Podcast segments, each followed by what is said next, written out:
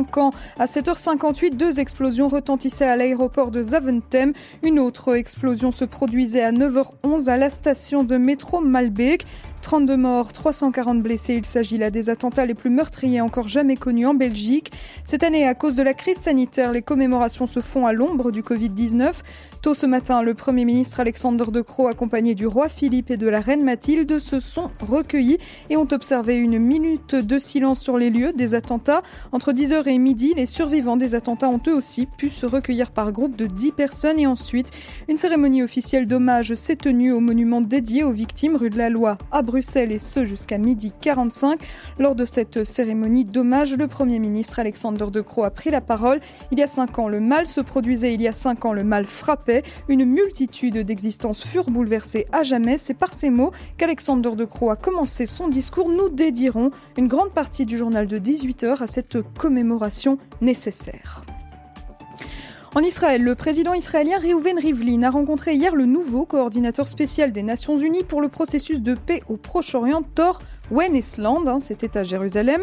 Le président a félicité Thor Wennesland pour avoir pris ses fonctions et s'est dit heureux de continuer la bonne coordination qu'il avait avec l'ancien coordinateur Nikolai Mladenov. Le président lui a par la suite souhaité beaucoup de succès et les deux hommes ont discuté des défis régionaux actuels et des divers besoins soulevés par la pandémie de coronavirus, ainsi que des opportunités importantes que les accords d'Abraham offrent au peuple de la région. Il faut savoir qu'en décembre dernier, le Conseil de sécurité avait donné son feu vert au secrétaire général de l'ONU, Antonio Guterres, pour nommer le Norvégien Thor Wennesland comme nouvel émissaire pour le Proche-Orient. Et Thor Wennesland, c'est un spécialiste du Moyen-Orient. Il a occupé des postes à Tel Aviv. Il a été chargé du bureau de représentation de la Norvège à Ramallah. Il a été au Caire le responsable pour l'Égypte et pour la Libye. Et toujours en Israël, nous sommes à J-1 avant les élections législatives. Les médias ne peuvent plus publier de sondages, mais si l'on en croit le tout dernier sondage, le Premier ministre Binyamin Netanyahou, candidat à sa propre réélection, reste en tête. Force est de constater que pour former un gouvernement, ce n'est pas encore gagné. Binyamin Netanyahou et son bloc ne parviennent pas encore aux 61 sièges requis à la Knesset, et ce, même si Yamina, le parti de droite de Naftali Bennett, se joint au bloc pro-Bibi. Et côté opposition, même son cloche toujours selon les sondages. Et c'est la fin de ce flash, chers auditeurs. On se retrouve à 18h pour le journal de la rédaction. Et d'ici là, je vous laisse en très bonne compagnie puisque vous retrouvez tout de suite votre émission du lundi. Cherchez l'erreur avec Isaac Franco et Richard Laube. C'est maintenant.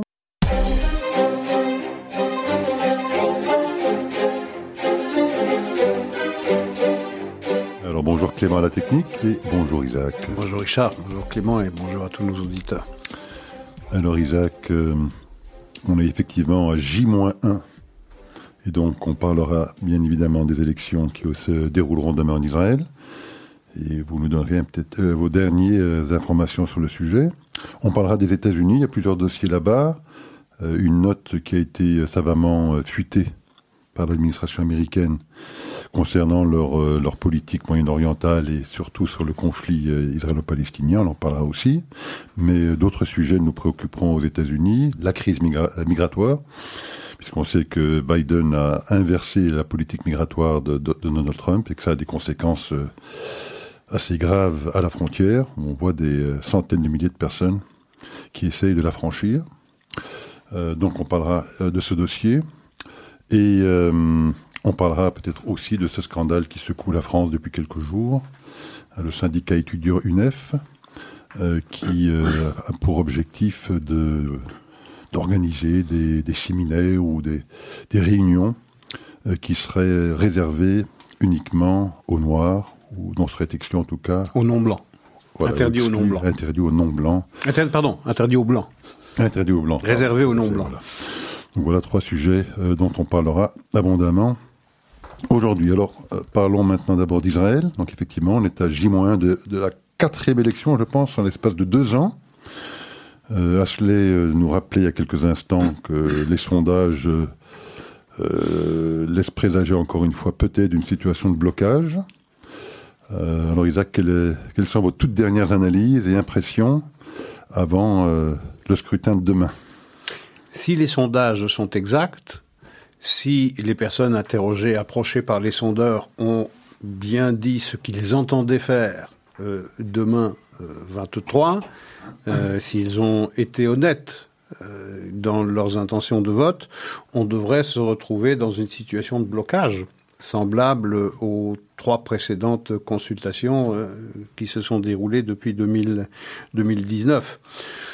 Et c'est le Likoud a 31 sièges, en tout cas est crédité de 31 sièges dans les, dans les sondages. Ses alliés religieux euh, en auraient 15, euh, je parle de Chasse et de UTJ, euh, et le Parti sioniste religieux en en aurait 5, ce qui veut dire que la coalition pro-Benjamin Netanyahu, parce que c'est comme ça qu'il faut parler, puisque c'est l'élection vraisemblablement la moins idéologique et la plus personnalisée, plus que jamais on va voter pour ou contre Benjamin Netanyahou. Et donc la coalition pro-Benjamin Netanyahou ferait 51 sièges.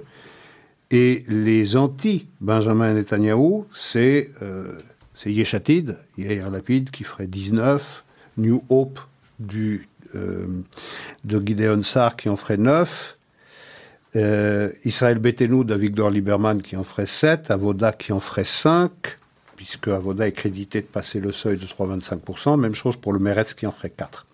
Donc si vous sommez tout cela, ça fait 48. Pro-Benjamin Netanyahu 51, anti-Benjamin Netanyahu 48.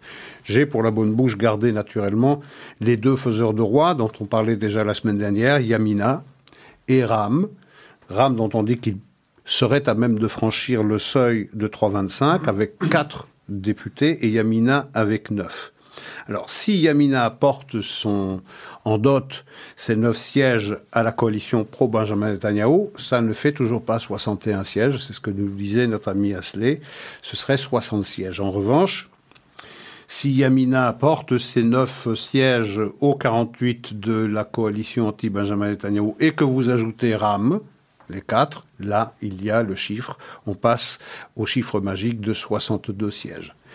Et donc, on en est là. Est-ce que ça va se vérifier? Il y a un taux d'indécis qui est, semble-t-il, un taux d'indécision dans la population appelée aux urnes demain plus important que prévu, avec ceux qui se proposent de voter pour Netanyahou euh, des convictions plus fortes que ceux qui seraient susceptibles de voter contre pour ses opposants donc la plus grande incertitude, la plus grande incertitude de, règne, et il est possible, sinon probable, que demain soir, euh, on ne saura pas euh, quel est le résultat définitif des, de cette consultation, et peut-être pas encore le lendemain va s'ouvrir la même période. Euh, désormais, on est familier avec le processus électoral euh, en Israël, où il y aura des consultations, où le président de l'État, Reuven Rivlin, va euh, eh bien donner un mandat à celui qui aura emporté le plus le plus grand nombre de sièges, ou celui qui a le plus grand les plus grandes chances de mettre sur pied une coalition rapidement. Mais c'est vrai que le spectre de la cinquième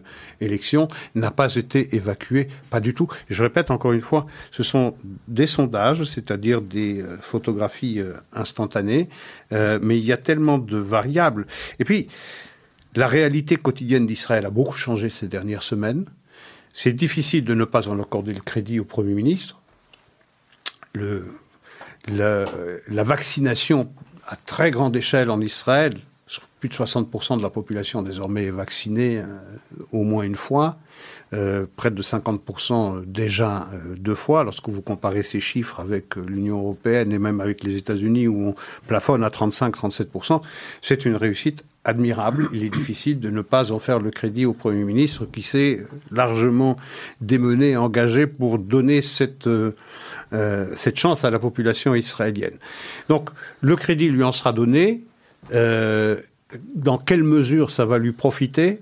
Euh, parce que réellement, Israël réapprend à vivre. Après avoir été euh, mis sous le boisseau, la vie en Israël reprend, les restaurants rouvrent, les écoles, euh, les salles de spectacle, les endroits de vie, tout ça retrouve une vie tout à fait, tout à fait normale, qui paraissent pour nous absolument extraordinaires, nous qui sommes toujours confinés.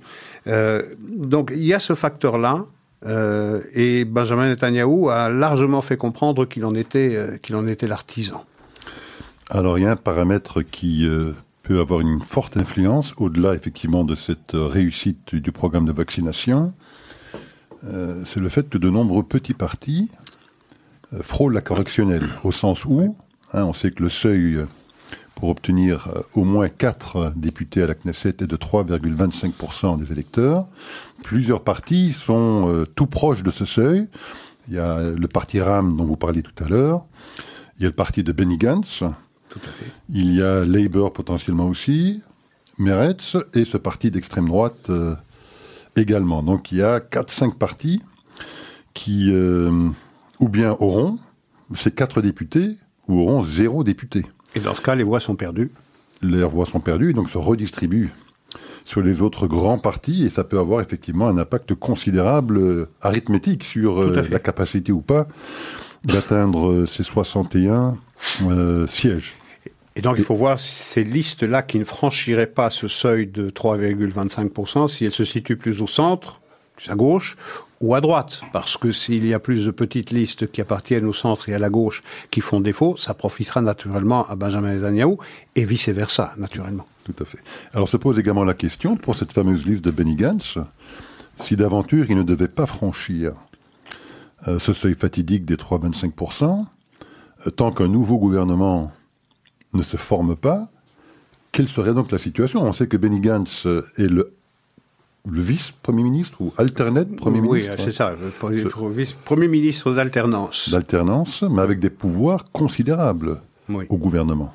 Donc on serait peut-être dans une situation un petit peu euh, inhabituelle d'un gouvernement qui gérerait les affaires en cours, mais avec un, un Benny Gantz qui serait toujours membre de ce gouvernement alors qu'il n'est plus membre de la Knesset. Ce serait possible. Oui, c'est tout à fait possible. Ah, c'est tout à fait possible. Si euh, si la crise, euh, enfin si on ne sort pas de la crise politique rapidement, s'il n'y a pas l'émergence d'une coalition ou au centre ou à droite, il est évident qu'on va se retrouver avec un gouvernement euh, qui expédiera les affaires courantes, mais qui est celui que le pays connaît aujourd'hui. maintenant, Benny Gantz, c'est un patriote, c'est pas quelqu'un qui a intérêt, euh, pour l'amour de son pays, euh, de euh, d'aggraver d'aggraver la crise. la vraie question, la vraie question, c'est, je pense que la clé de l'élection, c'est Naftali Bennett qui la détient. C'est Naftali Bennett qui la détient. s'il franchit les dix sièges, s'il franchit les dix sièges, il a la capacité de donner la majorité au bloc Benjamin Netanyahu. Il n'a jamais dit qu'il ne participait pas à un gouvernement dirigé par Benjamin Netanyahu. Il a pris soin de ne pas être exclusif, à l'opposé de tous les autres candidats. Je pense à Gideon Sar, je pense à, Yair Lapid et euh, à. Euh, et euh, je crois que c'est tout d'ailleurs. Eux, ils n'ont jamais. Lieberman aussi. Je pense. Et Lieberman, exactement. lui n'a jamais dit je ne gouverne, je ne travaillerait pas avec euh, Netanyahu. Il ne l'a jamais dit. Donc il a gardé ses cartes pour lui et c'est très malin. Euh, c'est vrai aussi que Gideon Sar a dit euh, qu'il ne travaillerait pas avec euh, Yeshatid, avec Yair Lapid. En tout cas, il ne travaillerait pas sous, dans un gouvernement qui serait dirigé par Yair Lapid. Il voudrait bien travailler avec lui, mais à condition que ce soit lui qui soit Premier ministre, celui qui serait le calife à la place du calife. Bennett, lui, a soigneusement gardé ses cartes et il laisse entendre qu'il pourrait parfaitement travailler parce qu'il a envoyé une lettre euh, ouverte euh, hier, disant très clairement je ne travaillerai pas avec Yair Lapid, pas question que je travaille avec Yair Lapid. Et donc Gideon Sar lui tombé à bras raccourcis dessus en lui disant vous avez cédé à la pression, vous êtes jeté dans les bras de Benjamin Netanyahu pour quelques portefeuilles. C'est certain que s'il a dix sièges, il est le maître. Il est le maître, il va pouvoir déterminer qui a la possibilité de mettre une coalition sur pied. Alors, il y a une autre déclaration que moi j'ai notée euh, ce week-end, celle du responsable donc de UTG, le parti religieux Ashkenaz, oui. un, de, un dénommé Gafni. Moshe Gafni. Moshe Gafni, qui depuis peu d'ailleurs a pris, je pense, euh, la responsabilité de, de ce parti, euh, qui a quand même laissé une porte ouverte également. Hein, si jamais, si d'aventure, disait-il, Benjamin Netanyahu n'était pas capable ou en mesure de former un gouvernement, donc d'obtenir ces fameux 61 sièges, il serait, lui, potentiellement ouvert à une coalition avec euh, Lapide. Oui. Ce qui était assez surprenant, parce que c'est vrai que les positions de Lapide vis-à-vis des partis religieux sont plutôt euh, belliqueuses. pas vraiment extrémiste. Pas extrémisme, enfin bon. Pas vraiment extrémiste. Euh, Yair Lapid s'est montré euh, intelligent sur ce plan-là. Il n'a jamais euh, pris les religieux de front, à l'opposé d'Avigdor Lieberman. Donc le problème de travailler dans une coalition qui serait une coalition du centre, puisque Yair Lapid n'est pas un gauchiste comme l'affirme Benjamin Netanyahu, mais un véritable centriste, le problème ne serait pas euh, Yair Lapid, ce serait à l'évidence à Victor Lieberman, parce que ces dernières semaines, il y a eu là euh, des prises d'opposition, des prises de bec qui ont été vraiment très très très euh, dures, en particulier à, de, à Victor Lieberman à l'égard des religieux, qui disaient des religieux et de Netanyahou qu'il faudrait les mettre dans la benne à ordures. C'est quelque chose qui laissera des traces. Dans quelle mesure une telle coalition pourrait tenir, un tel attelage pourrait tenir une fois qu'elle se serait débarrassée de Benjamin Netanyahu.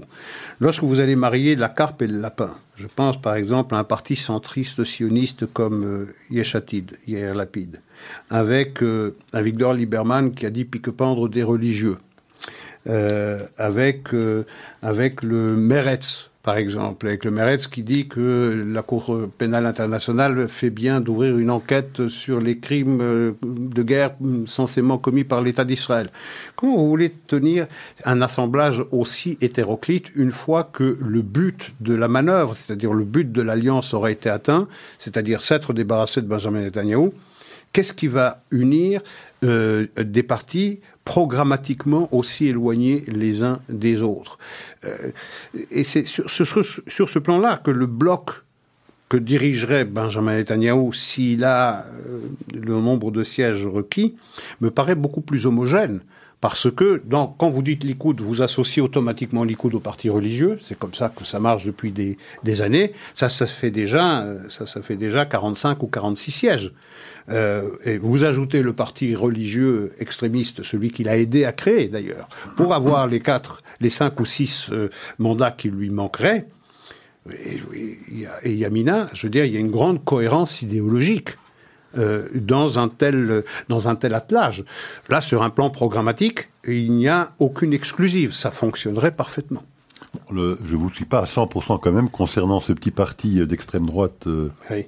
raciste, on peut quand même le dire. Oui. Euh, que de se retrouver dans le même attelage avec un parti de ce type-là.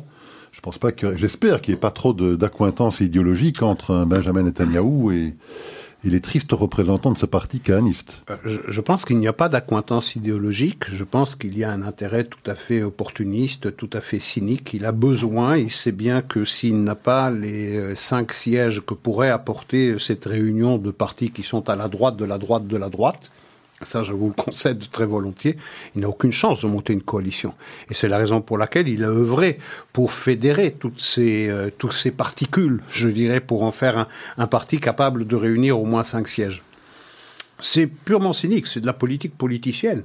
C'est vraiment de l'arithmétique pure. Il a besoin de cinq sièges à la droite, eh bien, il a été les chercher là où il faut les chercher. On dira, euh, on dira qu'à gauche, à l'extrême gauche, c'est un peu pareil avec le Meretz qui inscrit sur sa liste c'est vrai en septième position, c'est-à-dire une personne qui n'est pas en position éligible, une personne euh, qui fait partie de la communauté euh, arabe euh, d'Israël, euh, qui a dit pique-pendre des soldats d'Israël, qui a dit qu'il fallait raser euh, telle ou telle ville d'Israël, que Israël devrait devait disparaître, et qu'elle prend une jouissance toute particulière lorsque, à la commémoration de la libération des camps et que retentit partout en Israël cette sirène pendant deux minutes, eh bien, elle est une des très rares personnes qui continuent de rouler et qui le fait savoir parce que c'est ainsi un pied de nez, un, un, pied de nez à ses concitoyens. Donc, je veux dire, des extrémistes, il y en a partout. Ce serait effectivement dommageable que une coalition tienne à la présence d'un parti dont les positions euh, sont pour le moins controversées. Pour le moins, Isaac. J'ai assisté, pour, pour le, moins. Alors, euh, parlons un petit peu des États-Unis. Il y a plusieurs dossiers euh, qui attirent nos attentions dans ce pays. Euh, Peut-être le premier, c'est celui de cette crise migratoire. Euh, on sait que Donald Trump avait mis en place une politique migratoire cohérente. Cohérente et probablement assez intelligente, puisqu'il s'agissait, pour toute personne qui voulait faire une demande d'asile aux États-Unis, de faire cette demande d'asile depuis son pays d'origine. Et puis d'attendre effectivement euh, l'instruction de son dossier pour euh, éventuellement migrer ou pas vers les États-Unis.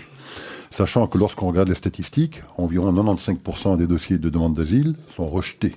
Donc on sait déjà d'avance que sur 100 personnes qui euh, s'aventurent pour essayer de franchir cette frontière, 95% d'entre eux verront leur demande d'asile rejetée une fois sur le territoire américain. Et on sait aussi, deuxième statistique, que sur euh, ces 95 personnes sur 100 qui voient leur demande d'asile rejetée, il n'y en a que 3% qui repartiront à l'autre côté de la frontière parce qu'ils s'évanouissent dans la nature et les autorités américaines ne sont plus capables euh, d'exercer euh, leurs prérogatives.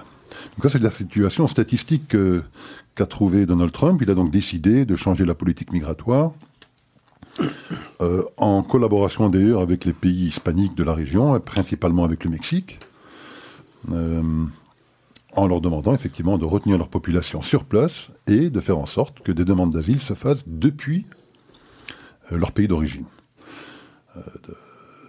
Biden, qui est arrivé au pouvoir, a décidé de balayer ce dispositif, de revenir à ce qu'était la politique migratoire à l'époque de Obama. Il a également dit qu'il avait l'intention d'essayer de faire passer une loi aux États-Unis qui permettrait aux, euh, aux, illégaux qui sont déjà là depuis des années d'obtenir la nationalité américaine. Enfin, il a tout fait pour créer évidemment un appel d'air, faire en sorte que le plus grand nombre possible de, ces euh, candidats à l'émigration eh se mettent sur le chemin pour effectivement tenter cette aventure, souvent périlleuse d'ailleurs.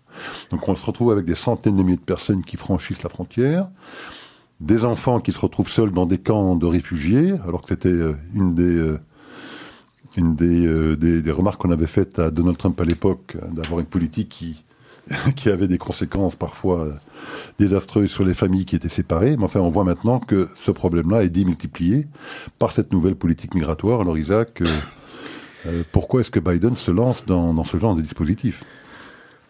La politique migratoire jusque Obama et celle qui est remise euh, à l'œuvre par Joe Biden, c'est catch and release. Attraper les illégaux et puis les relâcher dans la nature, en leur donnant simplement euh, une date de convocation devant un tribunal pour euh, défendre leur dossier d'immigration est évident que personne ne vient à cette convocation du tribunal. Les gens sont lâchés dans la nature, ils se fondent, ils mettent leurs enfants à l'école, et puis ils trouvent un travail, et puis euh, ils rejoignent ce lumpen prolétariat qui a entre 10 et 20 millions de personnes aux États-Unis, de personnes corvéables à merci d'ailleurs, qui prennent le travail des Américains, puisqu'ils sont prêts à travailler pour beaucoup moins, et sans aucune garantie et sans, aucune, sans aucun filet de sécurité sociale. Et euh, donc cette politique de catch and release a été stoppée par Donald Trump, qui a mis en place une politique de grande fermeté et de fermeture de la frontière entre les États-Unis et euh, le Mexique.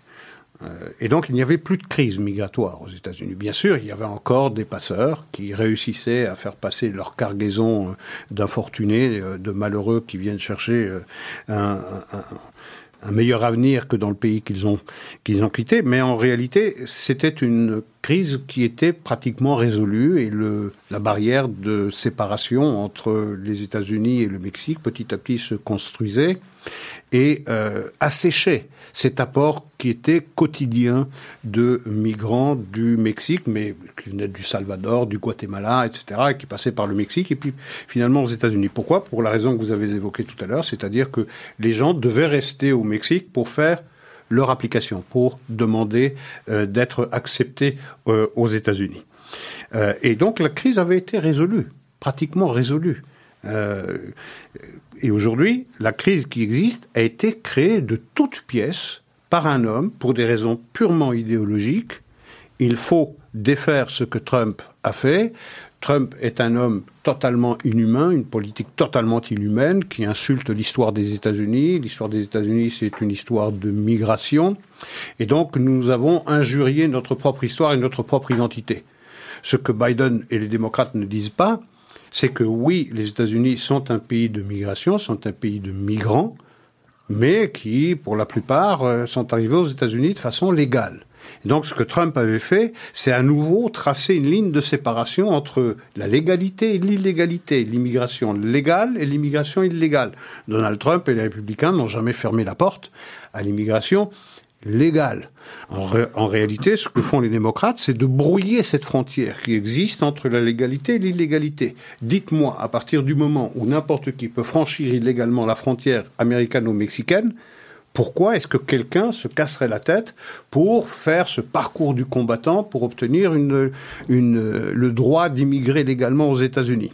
Donc, c'est une crise qui a été créée littéralement de toutes pièces. Peut-être est-ce pour changer les équilibres démographiques, parce que les démocrates ont déjà dit qu'ils entendaient offrir à tous ces illégaux qui vivent dans les interstices de la société américaine, je le disais, ils sont entre 11 et 20 millions, eh bien, un, chemin vers la citoyenneté américaine.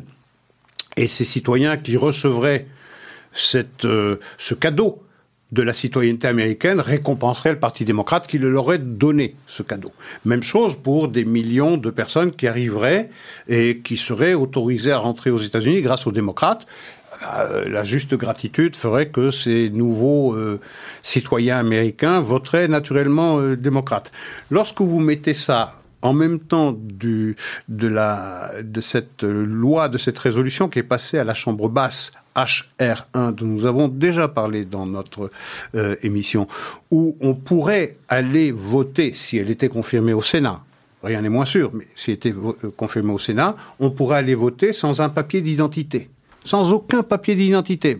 Vous voulez louer une voiture, vous voulez acheter n'importe quoi, vous, vous devez présenter un papier d'identité, mais pour aller voter, pour aller voter, vous pourriez ne pas être tenu de montrer une pièce d'identité qui, dirait que vous êtes ce que vous prétendez être.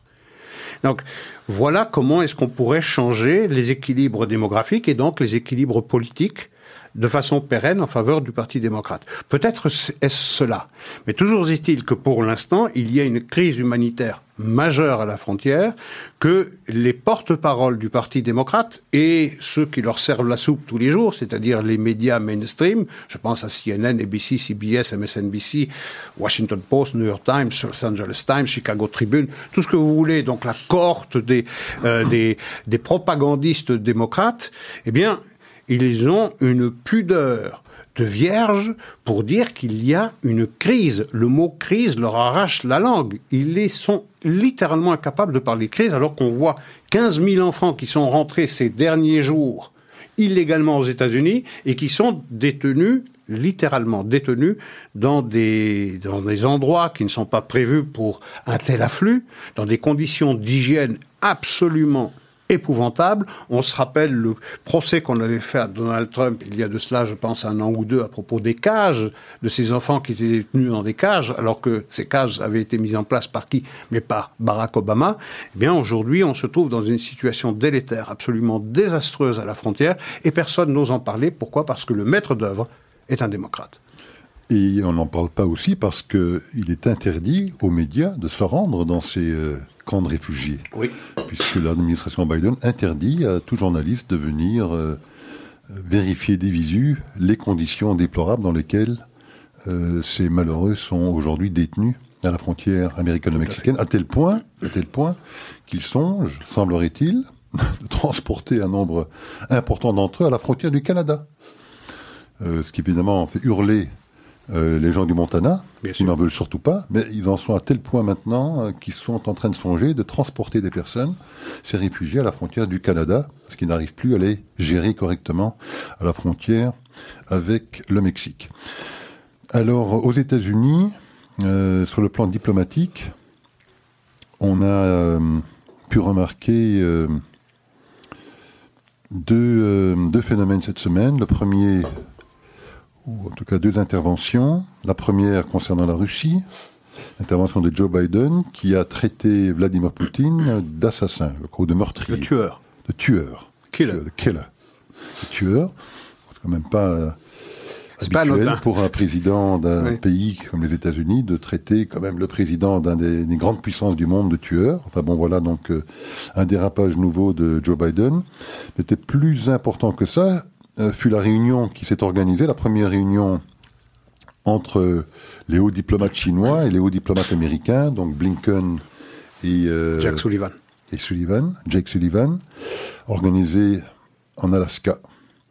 Euh, et euh, qui a également dérapé d'une certaine manière, puisque normalement, dans ce genre de, de réunion diplomatique, euh, les interventions euh, un peu publiques des uns et des autres se limitent d'habitude à 2-3 minutes. Elles sont connues d'avance et d'ailleurs échangées entre les deux parties pour qu'il n'y ait pas vraiment de surprise particulière. C'est le protocole. Hmm c'est ce qu'on appelle le protocole, le protocole habituel de la diplomatie internationale. Mais alors là, pas du tout. Blinken a fait sa petite intervention de 2-3 minutes. Il en a profité évidemment pour dénoncer euh, les atteintes aux droits de l'homme du gouvernement chinois à raison. Mais les Chinois, plutôt que de se tenir à leur texte prévu, et aux deux minutes ou trois minutes du protocole prévu, se sont lancés dans une longue diatribe anti-américaine pour dénoncer euh, l'état piteux dans lequel se trouve la démocratie américaine, expliquer qu'ils n'avaient absolument aucun droit, aucun droit de regard sur ce que les Chinois font à l'intérieur de la Chine, que ce soit Hong Kong, au Tibet, au Xinjiang, à Taïwan, parce qu'évidemment pour eux, Taïwan c'est également une affaire intérieure. Enfin, euh, un discours de 20 minutes extrêmement euh, belliqueux, extrêmement agressif vis-à-vis des Américains, donc un véritable camouflet diplomatique public euh, vis-à-vis de Blinken et de Sullivan, qui les avait invités à cette première réunion qui avait pour objectif d'essayer effectivement de commencer à trouver des terrains d'entente, puisqu'on sait évidemment euh, que la relation avait été plus que difficile entre Donald Trump et les Chinois. Alors que penser de ces deux, euh, de ces deux épisodes de la semaine dernière? Ben, essayez un peu d'imaginer ce qui se serait produit si Donald Trump avait dit de Poutine que c'était un assassin ou un, ou un tueur. On se rappellera le scandale qu'avait provoqué euh, le sobriquet qu'il avait donné à Kim Jong-un euh, Rocketman. On avait dit que c'était totalement irresponsable qu'un président des États-Unis ne parle pas comme ça. Mais, euh, je veux dire, la Corée du Nord, c'est pas encore la Fédération de Russie. Lorsqu'on traite euh, le patron de la Fédération de Russie de tueur, ben, c'est pas très très adroit. C'est pas très très adroit, sauf si l'on veut montrer ses muscles et que montrer et que et que l'on souhaite montrer qu'on est à l'égard de la Russie aussi dur que l'a été Donald Trump, parce que Donald Trump, lui, avait une politique extrêmement sévère à l'égard de la Russie, même s'il utilisait plus le gourdin que le porte-voix. Le problème avec, euh, avec Biden, c'est de se mettre à mal avec des pays comme la Russie et avec euh, la Chine. Alors c'est très bien de reprocher à la Chine le génocide au Xinjiang. C'est très bien de reprocher à la Chine ce qu'elle fait euh, à propos de la destruction de la démocratie euh, à, Hong Kong et, des visées impérialistes de la Chine sur Taïwan et sur l'ensemble de la mer de Chine méridionale. C'est très bien de le faire parce que c'est juste. C'est très bien aussi de dénoncer le vol de brevets. C'est très juste aussi. Euh, mais il faut être crédible lorsqu'on lance des menaces comme ça, lorsqu'on demande des comptes comme ça à la Chine. C'est-à-dire, il faut être capable de passer à l'acte et de montrer que on va euh, joindre le geste à la parole. Il ne s'agit pas seulement de dénoncer. Le problème de cette administration, c'est qu'elle ne jouit d'aucun, de strictement aucun crédit aux yeux des Chinois. Et c'est la raison pour laquelle ils ont répondu comme ils ont répondu. C'est-à-dire la réponse du berger à la bergère, ou de la bergère au berger, peu importe. Mais ils se sont sentis attaqués agressés et ils ont répondu d'une manière extrêmement virulente et ils ont envoyé les Américains dans les cordes. Ça fait vraiment désordre. Ça se passait en plus sur le territoire américain, c'était en Corrège à Alaska. On avait choisi cet endroit-là parce que c'est à égale distance des frontières chinoises et américaines. Mais enfin, la diplomatie américaine en a pris un coup. Lorsqu'on attaque les Chinois, il faut faire penser aux Chinois que vous avez quelque chose en réserve pour les menacer, pour qu'ils changent d'attitude. Pour ça, il faut avoir du crédit. Le problème de cette administration auprès des Chinois comme des Russes, c'est qu'elle n'en a pas beaucoup. Et que la manière dont se sont passés ces deux, ces deux faits que nous commentons ici ne vont pas certainement contribuer à donner du crédit à cette administration. Et je crois qu'on peut même peut-être lire un petit peu plus dans cette réaction chinoise. Oui, Jacques Oui, je voulais ajouter une chose. Il y, a, à mon sens, quelque chose de très important qui manquait dans les accusations, dans le réquisitoire américain à l'égard des Chinois. Alors c'est bien de parler du Xinjiang, c'est bien de parler de Taïwan et, d'Hong Kong. Enfin, il y a quelque chose euh, qui est un véritable crime contre l'humanité. Qui le Corona. Mais bien sûr, le Covid a été absent du réquisitoire américain. Euh, je veux dire, Donald Trump, pendant hum, une année entière, n'a pas hésité à parler du virus chinois, du Covid chinois, de la peste chinoise. Il a demandé des comptes aux Chinois. Mais lorsque vous avez une pandémie qui blesse le monde entier, qui a fait 2 700 000 morts, qui a paralysé l'ensemble des économies occidentales, où la responsabilité des Chinois est sérieusement engagée, peut-être pas dans la création de ce vaccin, vraisemblablement c'est quelque création chose... du virus. De, pardon, du virus, vous avez raison. C'est vraisemblablement euh, quelque chose d'accidentel, mais la responsabilité des autorités chinoises, elle est engagée du moment qu'on permet aux citoyens chinois de voyager à l'étranger pendant qu'on leur interdit de sortir de la province du Hubei et de la ville de Wuhan. C'est ce qui s'est produit. Et donc des dizaines, sinon des centaines de milliers de Chinois l'année dernière, alors que se déclenchait déjà la pandémie qui faisait déjà des dégâts en Chine, on interdit aux Chinois du Hubei de sortir de cette région et d'aller à Canton, Shanghai, Pékin ou où que ce soit ailleurs en Chine, mais vous pouvez aller partout en Occident, avec les conséquences que l'on connaît.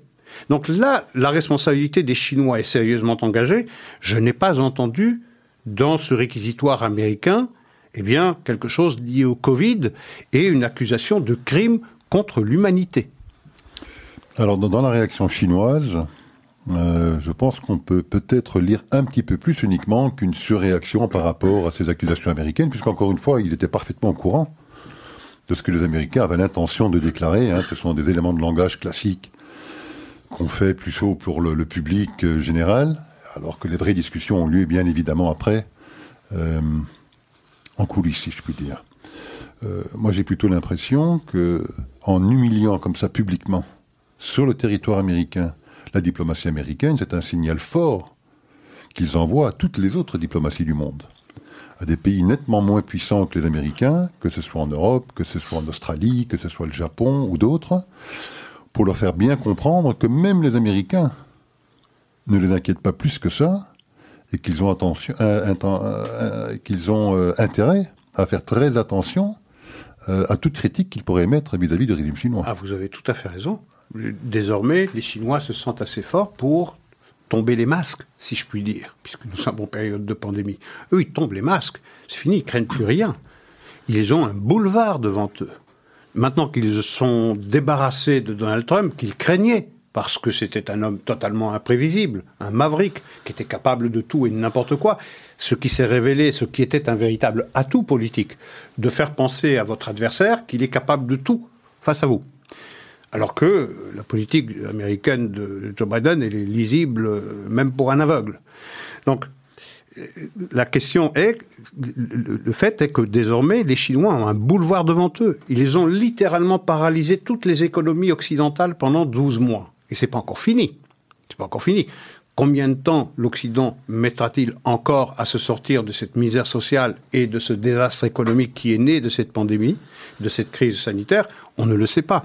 Pendant ce temps, l'économie chinoise s'est mise en ordre de bataille, s'est remise en ordre de bataille très très très vite dans une discipline absolument remarquable que seule une dictature permet euh, de, mettre, euh, de, mettre en place, mais il y aura euh, il y a un marché à prendre, il y a une, une opportunité extraordinaire d'affirmer sa force alors que tout le monde est convalescent, alors que tout le monde a encore un genou à terre, la Chine avance d'un pas et plus que jamais avance d'un pas conquérant dans sa région, dans sa zone d'influence naturelle qui part de ses frontières nord-orientales, septentrionales, jusqu'au continent sous-continent indien.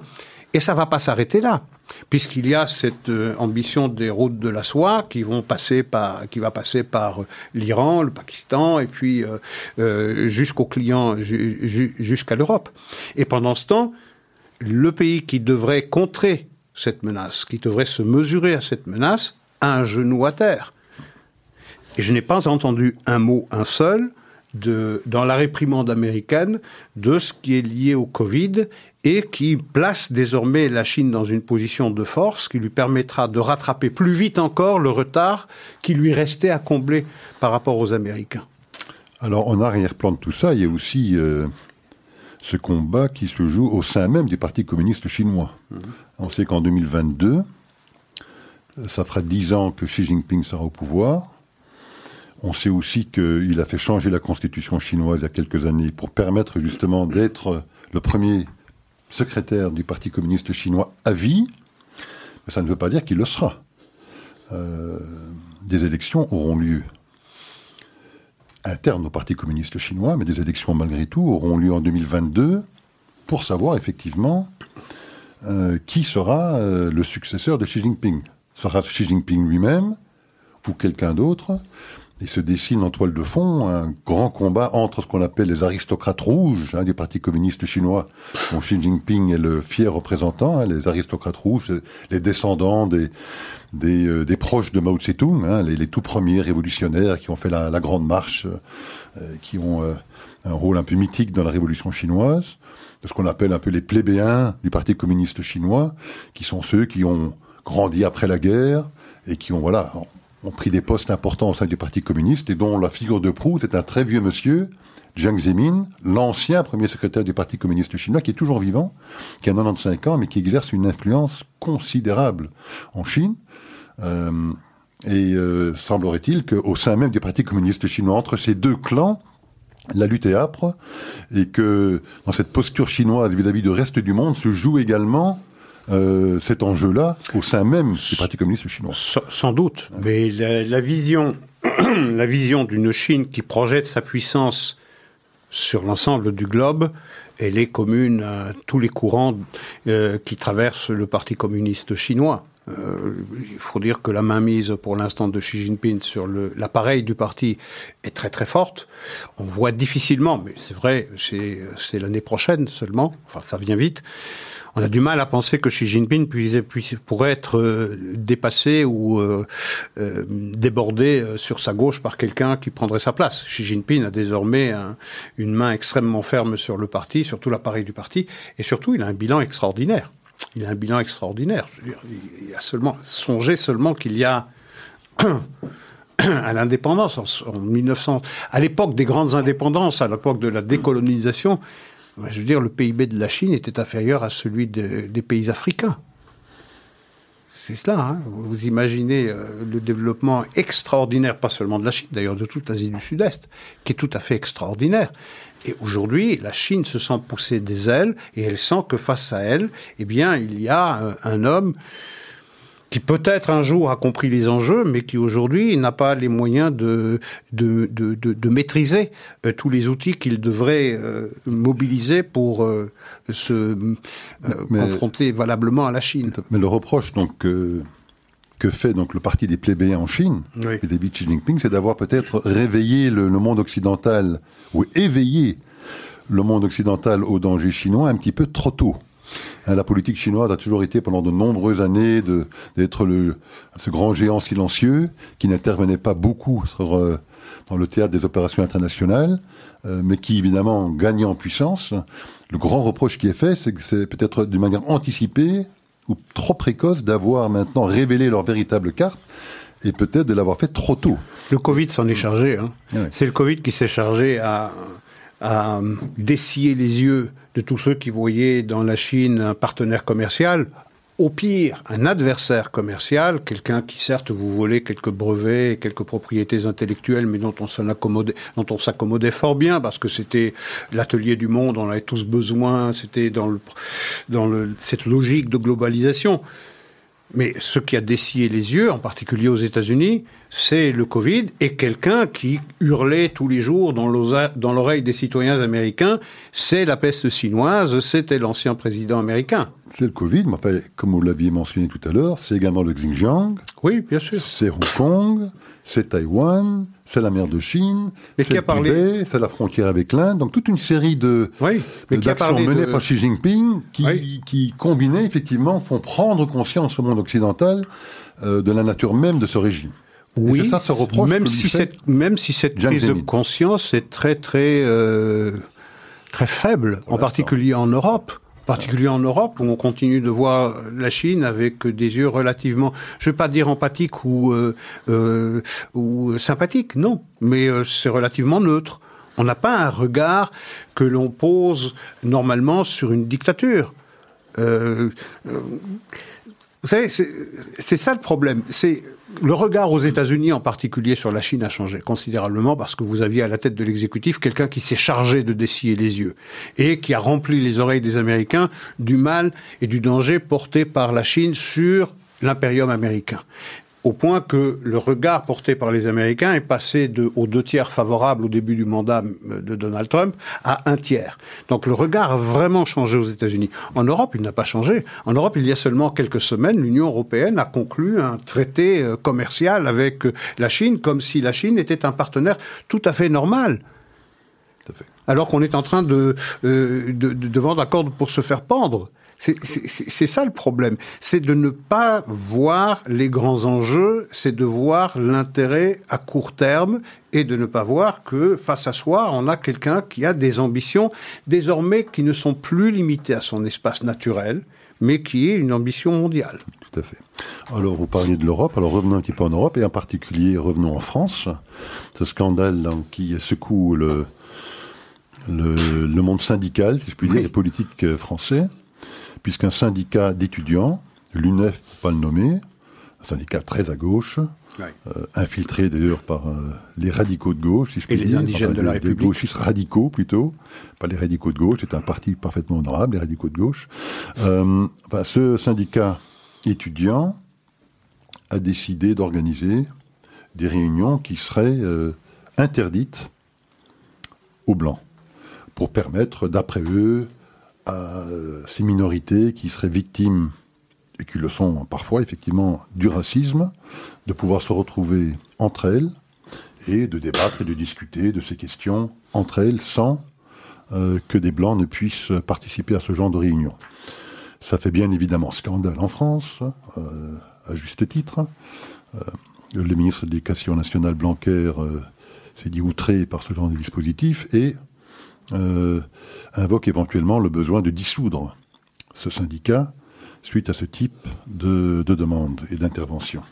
Alors Isaac, que vous inspire euh, ce genre de, de demande de ce syndicat UNEF Que la réaction ne soit pas suffisamment outrée, qu'on n'ait pas déjà euh, dissous ce syndicat étudiant que la sanction ne soit pas tombée dès le lendemain de la prise de position de Madame Luce, qui dirige euh, l'UNEF, c'est-à-dire l'Union nationale des étudiants de France, qui représente 5 à 7% des étudiants, mais peu importe.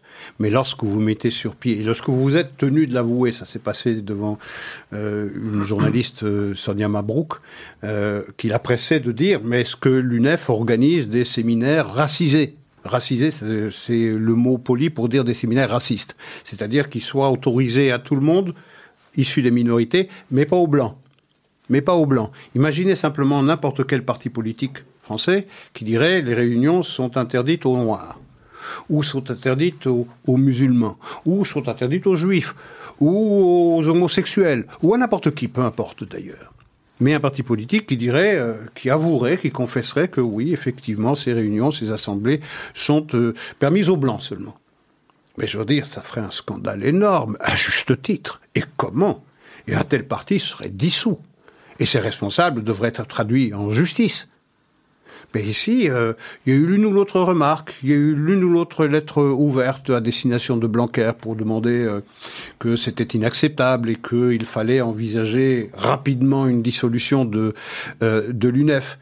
Mais à part l'une ou l'autre voix qui s'est fait entendre, heureusement, elles ont sauvé leur honneur, ben, que je sache, l'UNEF existe toujours. Il n'y a pas de menace de dissolution qui pèse sur l'UNEF, alors qu'il y a seulement quelques semaines, on a dissous Génération Identitaire pour avoir commis le crime de s'être déployé à 15 ou à 20 à la frontière franco-espagnole pour euh, très symboliquement euh, euh, souligner la carence de l'État pour faire appliquer ses lois sur l'immigration illégale, ou bien d'avoir déployé une banderole qui dénonçait le racisme anti-blanc place de la République. On a dissous Génération Identitaire alors que c'était trois ou quatre clampins qui ne menaçaient pas l'ordre public. Mais ici, l'UNEF dit très clairement il y a des réunions, il y a des séminaires qui sont réservés aux Noirs et qui sont explicitement interdits aux Blancs. Parce que les Blancs ne comprennent pas la souffrance noire. C'est parfaitement inacceptable. Ce qui est encore plus scandaleux qu'une telle déclaration de la présidente de l'UNEF, c'est le manque de réaction. Que la décision n'ait pas été prise immédiatement par les autorités publiques pour dire nous, on dissout. Eh bien non, ça existe toujours. Bon, alors je pense que les réactions ont quand même été assez fortes. Bon, j'ai entendu Blanquer et d'autres ministres français s'insurger contre ce type de dispositif. Mais pour challenger quand même un tout petit peu le, la réponse que vous venez de porter, pour peut-être apporter un autre éclairage, euh, prenons les écoles confessionnelles, par exemple, pour qu'on essaie de peut-être de discuter un peu de la différence et la distinction qu'il faudrait faire. les écoles juives en Belgique, euh, je crois que légalement, elles n'ont pas le droit d'interdire à des non-juifs d'y participer ou de s'y inscrire. Mais l'objectif, malgré tout, d'une école juive, c'est de se retrouver entre enfants juifs pour dispenser un enseignement juif, apprendre l'hébreu, les traditions de cette religion, et de, effectivement, créer une forme d'entre-soi au sein de ce type d'établissement. Quelle serait d'après vous la différence entre cette motivation-là et lorsque j'entends les défenseurs de l'UNEF, ils nous disent, mais en fait leur objectif c'est de permettre à des individus qui se sentent victimes du racisme anti-noir par exemple, de se retrouver entre eux pour pouvoir en discuter à la méthode euh, des alcooliques anonymes qui euh, régulièrement se retrouvent entre eux également pour discuter entre eux Sauf que les alcooliques anonymes, euh, hmm? ils se réunissent parce qu'ils ont un problème qui leur est commun et, je veux dire, toutes les races, toutes les foi, toutes les confessions, toutes les religions peuvent s'y réunir. C'est c'est ça qui est inacceptable. C'est ça qui est inacceptable. C'est l'idée que n'importe quel noir, par exemple, même s'il n'est pas victime de discrimination, par le simple fait qu'il est noir, il peut participer à un tel séminaire. Et un blanc qui, lui, serait peut-être victime de discrimination anti-blanche, parce que ça existe, par sa couleur de peau, même s'il est victime, lui aussi, de discrimination, il ne peut pas y participer. Donc le fait d'être noir vous donne un blanc-seing, si je puis dire. Vous donne, vous un passe. Et le fait d'être blanc vous interdit cela. C'est ça qui est scandaleux. Vous ne pouvez pas faire cela dans l'espace public. Vous pouvez organiser ça dans l'espace privé. Vous pouvez réunir des gens, des femmes, par exemple, qui sont euh, victimes de viol ou de harcèlement et qui souhaitent en discuter euh, entre elles dans l'espace euh, privé. Et si elles appartiennent à une minorité visible, qu'elles souhaitent ne se voir qu'entre elles dans un espace privé, c'est parfaitement acceptable dans un espace privé.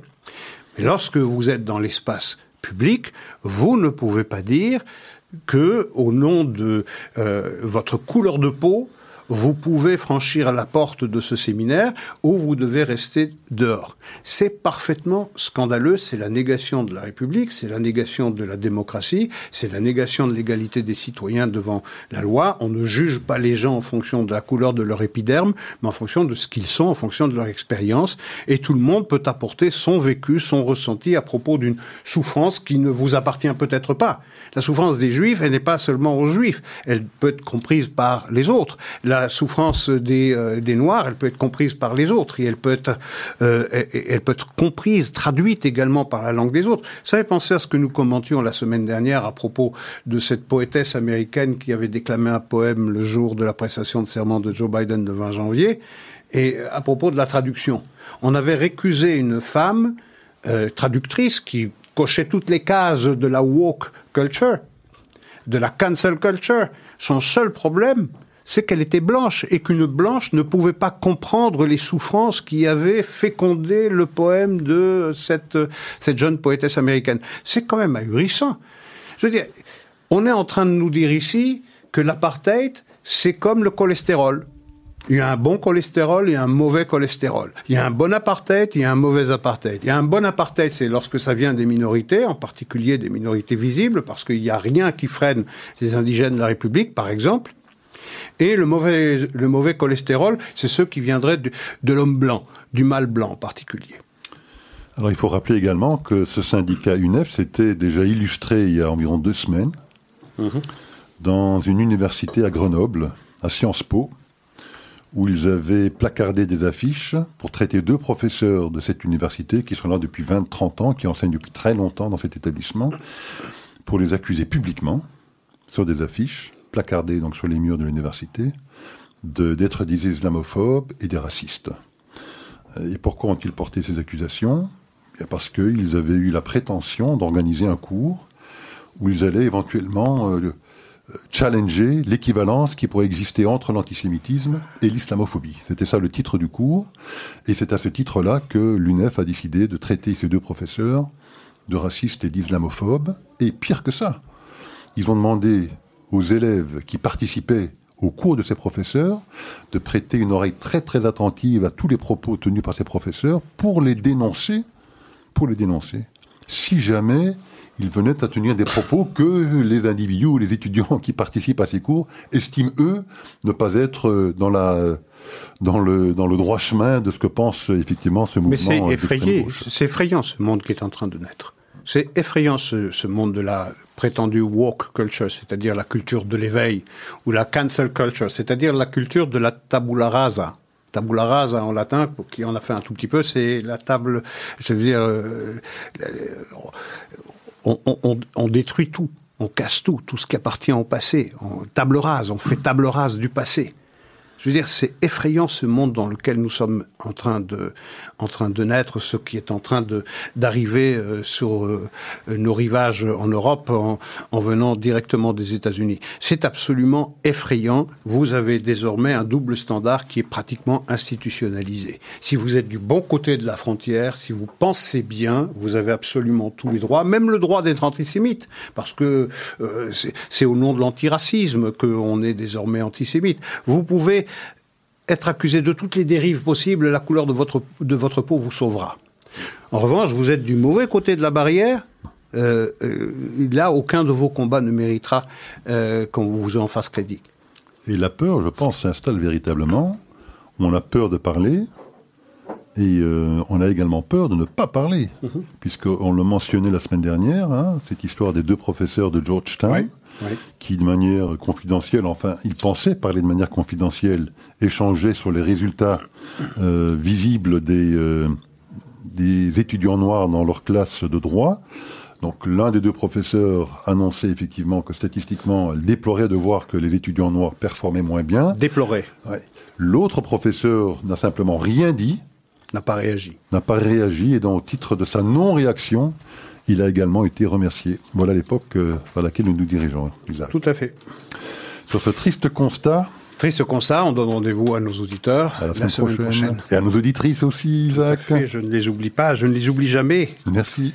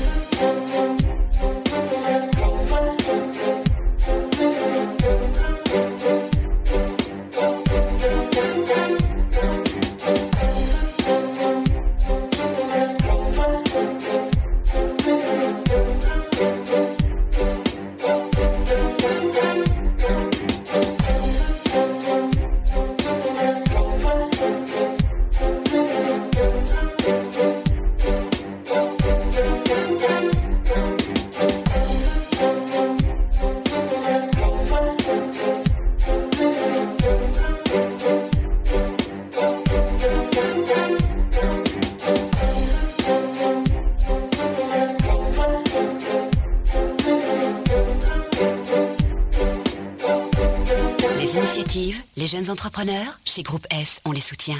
Groupe S.be Retrouvez-nous sur radiojudaïka.be. Vous êtes une petite ou une grande entreprise Vous êtes une association Vous désirez faire de la publicité sur notre antenne ou nos réseaux sociaux afin d'accroître votre visibilité? Vous avez dès lors votre place sur Radio Judaïka. Appelez-nous au 02 648 18 59 ou envoyez-nous un email à secrétariat at radiojudaïka.be. Nous étudierons ensemble votre budget afin de trouver la meilleure solution. Radio Judaïka, depuis 40 ans, la radio de la communauté juive et de ses amis. Vous êtes isolé? Ou vous connaissez quelqu'un qui l'est? Vous avez envie de vous faire gâter ou de gâter quelqu'un? Ezra peut vous aider. Appelez Ezra afin que nous puissions vous faire parvenir de bons petits plats cachers, soit gratuitement, soit à prix abordable en fonction de votre situation. Ezra s'occupera aussi de la livraison. Contactez Batcheva au 04 75 44 54 54 Participer à sauver des vies en Israël, c'est possible en soutenant les actions du Magen David Adom. 25 000 bénévoles sont mobilisés 24 heures sur 24 et 7 jours sur 7. Ils répondent à 2 millions d'appels d'urgence chaque année. Votre don est précieux. Il fait de vous le premier maillon de la chaîne de la vie. Nos volontaires comptent sur vous. www.mda-be.org 02 318 12 48